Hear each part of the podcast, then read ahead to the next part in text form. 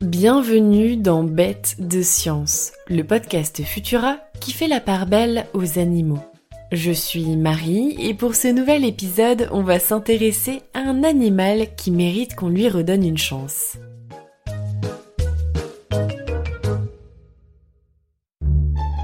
Le rat est probablement l'un des animaux les plus mal aimés au monde. En Europe, on l'associe encore à la terrible épidémie de peste noire qui a eu lieu au Moyen Âge et qui lui colle sur le dos la réputation d'un animal sale et porteur de maladies. On l'accuse aussi de chaparder la nourriture en cuisine car c'est un grand opportuniste. Mais le traitement que nous lui réservons est loin d'être mérité. Déjà parce que le rat est très propre. Il paraîtrait même qu'il fait sa toilette plus souvent qu'un chat. Surprenant, n'est-ce pas? Et ensuite, parce que même si nous préférerions voir nos rues débarrassées de ce rongeur, la réalité est qu'il est un atout très utile, notamment en ville. À Paris, les rats sont de véritables petits agents de recyclage. Ils dévorent et éliminent jusqu'à 800 tonnes d'ordures par jour. Et sans eux, les égouts auraient débordé depuis longtemps. Ils font partie des villes et nous rendent de grands services à l'abri de nos regards, mais ce n'est pas tout. Dans certains pays, des rats ont même été entraînés à des tâches plutôt surprenantes. Du côté du Mozambique, ce sont des rats géants de Gambie, dont les populations humaines locales apprécient également beaucoup la viande, qui ont ainsi appris à détecter les mines. En effet, ces rongeurs ont un odorat particulièrement fin, et ils ont l'avantage sur les chiens de savoir travailler de manière plutôt autonome, et le tout en étant très facile à transporter d'un champ à l'autre. Ah oui, et ils sont aussi suffisamment légers pour éviter de déclencher une explosion pendant qu'ils jouent aux démineurs.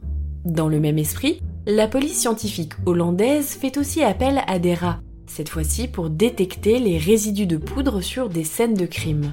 Un allié de qualité donc. Mais aujourd'hui, nous allons parler d'un sujet plus amusant. Saviez-vous que, comme nos enfants humains, de nombreux animaux aiment jouer? Les chats, les chiens bien sûr, mais aussi les dauphins, les loutres, les corbeaux et les crocodiles, nous apprennent les chercheurs.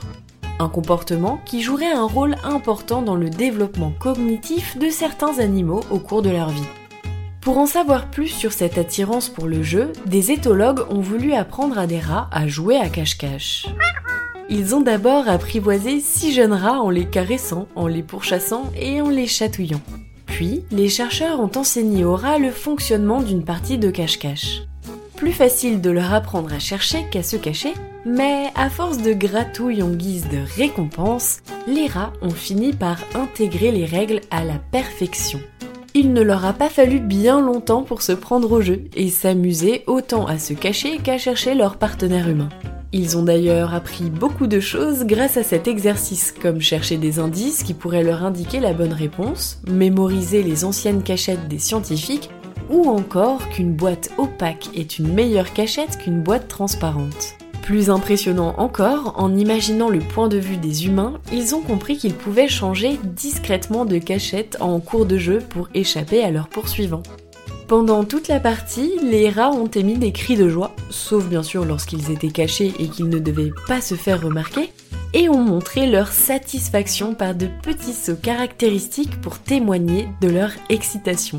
Finalement, le plus étonnant dans tout cela, c'est peut-être bien que les rats aient eu autant envie de jouer avec des humains.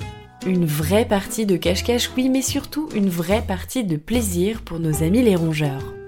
La raison profonde pour laquelle les rats se sont à ce point engagés dans les parties de cache-cache qui leur étaient proposées reste encore un peu floue.